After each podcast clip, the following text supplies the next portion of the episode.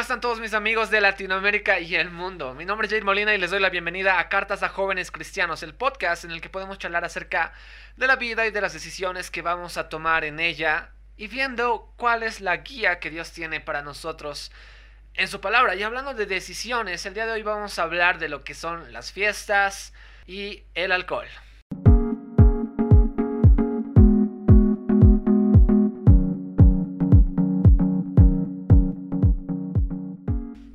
Yo creo que la mayoría de nosotros ha participado, aunque sea alguna vez, de una fiesta, sea de un cumpleaños, a una boda, un 15 años. A medida que uno va creciendo ya le van invitando más a estos eventos sociales. Y también a medida que uno va creciendo se va dando cuenta que las fiestas van cambiando.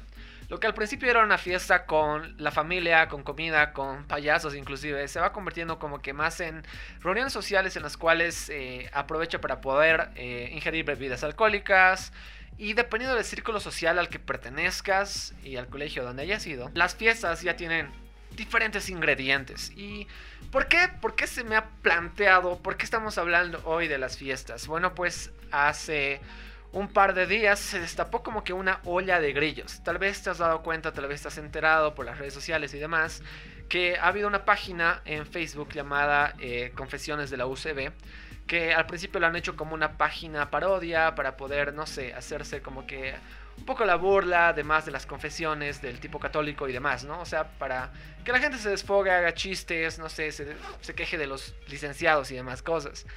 Pero resulta que una persona decide usar esta página para poder eh, hacer una confesión bastante íntima y muy eh, triste también de leer. Y en la que ella habla acerca de cómo es que cuando ella estaba en la universidad, asistió a una fiesta en su primer año y las personas que habían organizado esta fiesta, ella da nombres y demás, habían abusado de ella sexualmente. Lo que ha llamado la atención de muchísima gente, como para decir, pucha, ¿quién es esta persona que ha pasado?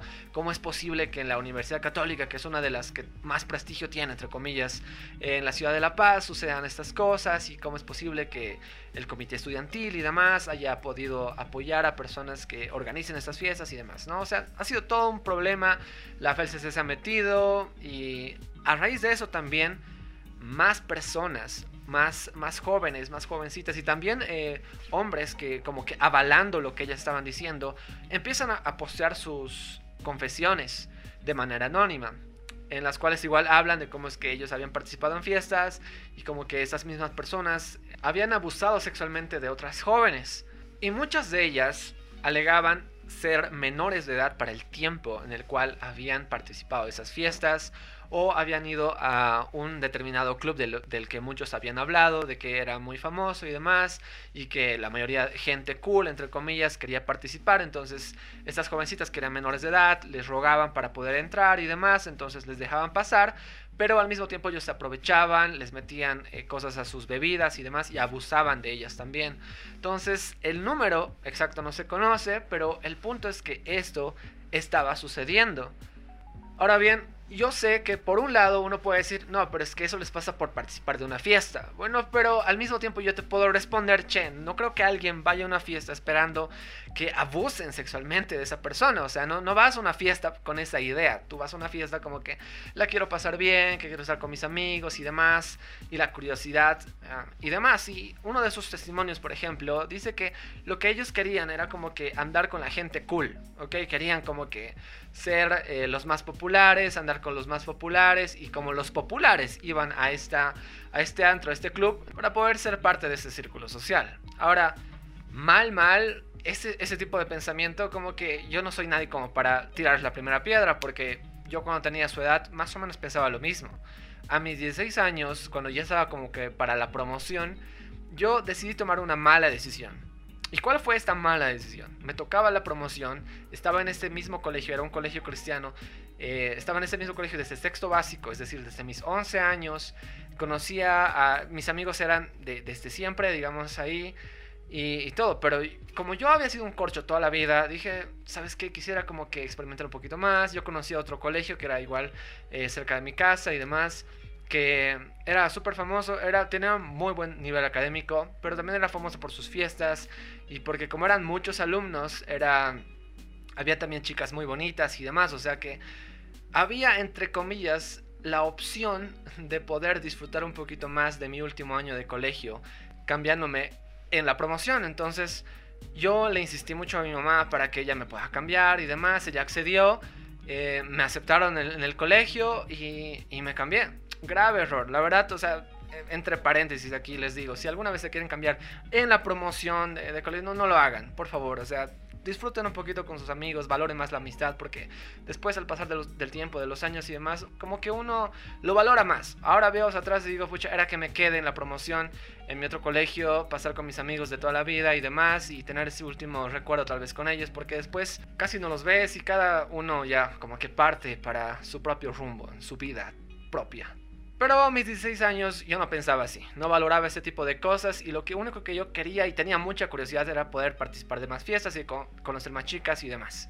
Y debido a que es tan común, al menos en nuestra cultura, poder participar de fiestas y del alcohol a muy temprana edad, es que he pensado como que un cachito a ver por qué un cristiano eh, en su adolescencia o en su juventud tendría que privarse de ir a fiestas. ¿Es bueno? ¿Es malo? ¿Qué es lo que dice la Biblia? ¿Cómo se supone que tenemos que decidir? A buenas y a primeras, ¿es malo ir a fiestas? No. Pero, ¿qué es lo que sucede en las fiestas? Ese es el problema. ¿Qué es a lo que tú vas a una fiesta? ¿Qué es lo que piensas cuando vas a una fiesta? ¿Qué es lo que tú aprendes? ¿Qué tipo de personas conoces? ¿Cómo es que tu vida mejora o empeora al participar de distintos tipos de, de festividades que tienen entre medio alcohol, drogas y sexo. Ahora, para eso tenemos que ir otra vez a nuestra guía de vida, que es la Biblia. Romanos 13:13 dice lo siguiente, ya que nosotros pertenecemos al día, vivamos con decencia a la vista de todos. No participen en la oscuridad de las fiestas desenfrenadas y de las borracheras, ni vivan en promiscuidad sexual e inmoralidad, ni se metan en peleas, ni tengan envidia Ahora, de por sí, ya Pablo está enumerando todas las cosas que pueden suceder en una fiesta y por lo que general vamos a ella. Eh, dice nada de borracheras, nada de promiscuidad sexual y nada de, peleas ni de envidias y eso es por lo general lo que uno ve cuando participa en, en determinado tipo de fiestas. No va a decir que todas, pero la mayoría es así, al menos las que tienen alcohol de por medio. Ahora, ¿qué es lo que nosotros tendríamos que hacer? ¿Y por qué tal vez sería algo bueno o algo malo poder reflexionar si es que, che, Jair, mira, yo tengo, no sé, 15, 20, 25 años y la verdad tengo mucha curiosidad de poder participar de este tipo de fiestas. Ahora, tú tienes que saber una cosa, tienes que saber dónde te estás metiendo y lo que estás haciendo. Alguna vez yo le he dicho cuando he charlado con varios amigos, varios jóvenes y demás, es que puedes hacer lo que te dé la gana. Literalmente, ¿No, ¿No me crees? Ok, te lo voy a leer. Aquí dice. 1 Corintios 10, 23 y 24 dice, ustedes dicen, se me permite hacer cualquier cosa, pero no todo les conviene. Dicen, se me permite hacer cualquier cosa, pero no todo trae beneficio. No se preocupen por su propio bien, sino por el bien de los demás.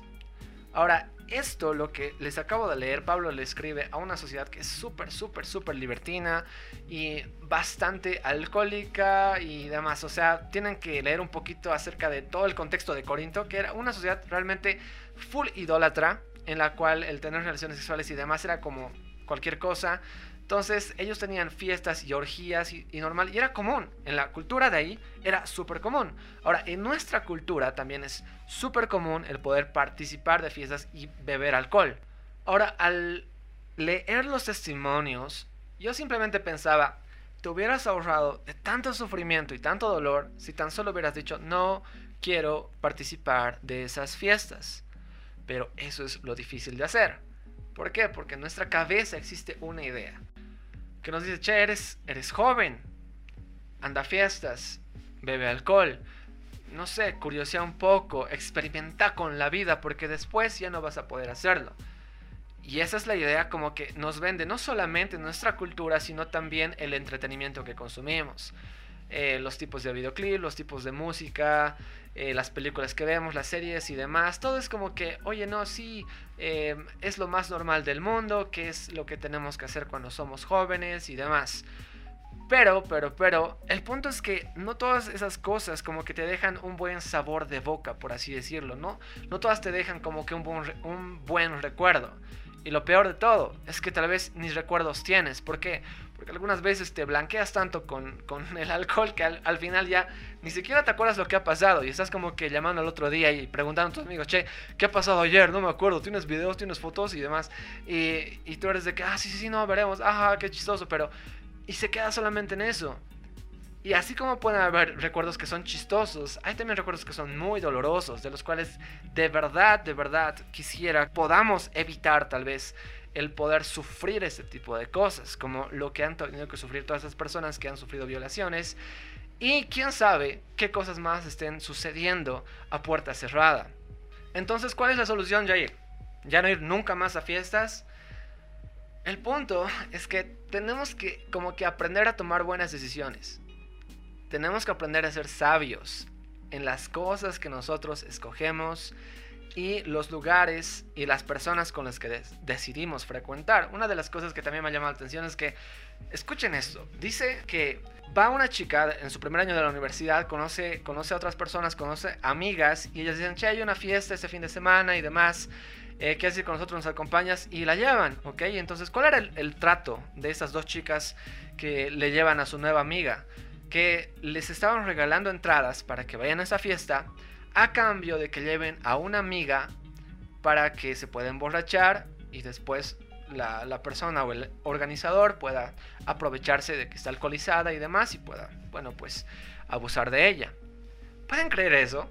¿Pueden creer el nivel tal vez de desconfianza que puede generar? Al final, o sea, conoces personas nuevas que parecen buenas personas, pero te, te apuñalan por espalda, te hacen este tipo de cosas. Entonces, el punto no es que simplemente yo te diga, che, no vayas, o ya deja de participar, o corta todo eso. Es, es que tú mismo aprendas a pensar y a razonar y ver la situación global, ¿ok? ¿Cómo es la cosa?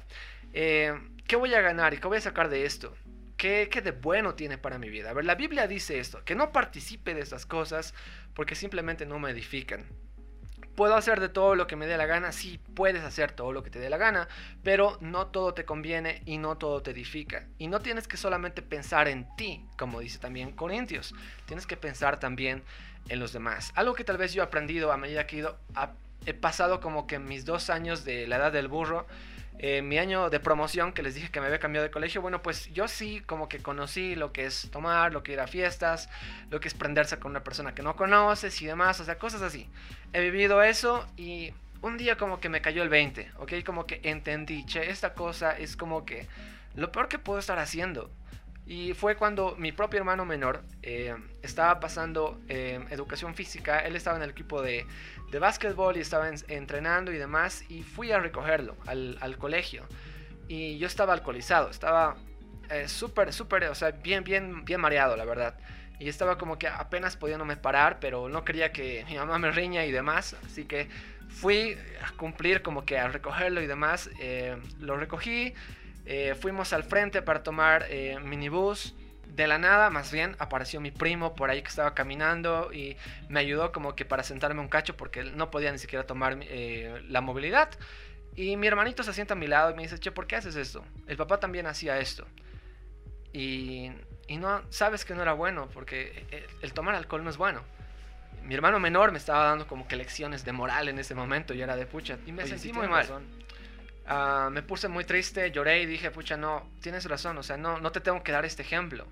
¿Por qué? Porque, y ahora contando otra vez un poquito algo más íntimo mío, es que a medida que yo fui creciendo, eh, yo crecí en un hogar en el cual eh, mi papá, mi padrastro, era, eh, tenía problemas con el alcohol. Se iba a beber todos los fines de semana sagradamente.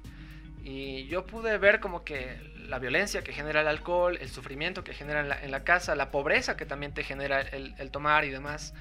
Y yo dije, pucha, no, eso es basura, yo no quiero hacerlo cuando yo crezca. ¿Por qué? Porque veo que lastima a muchas personas.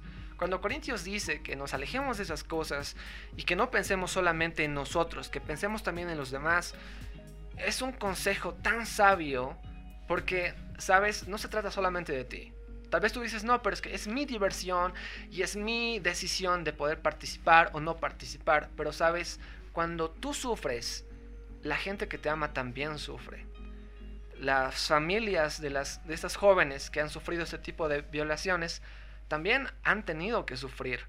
Han tenido que ir a juzgados, han tenido que levantar eh, lo que son procesos penales y, y, demás.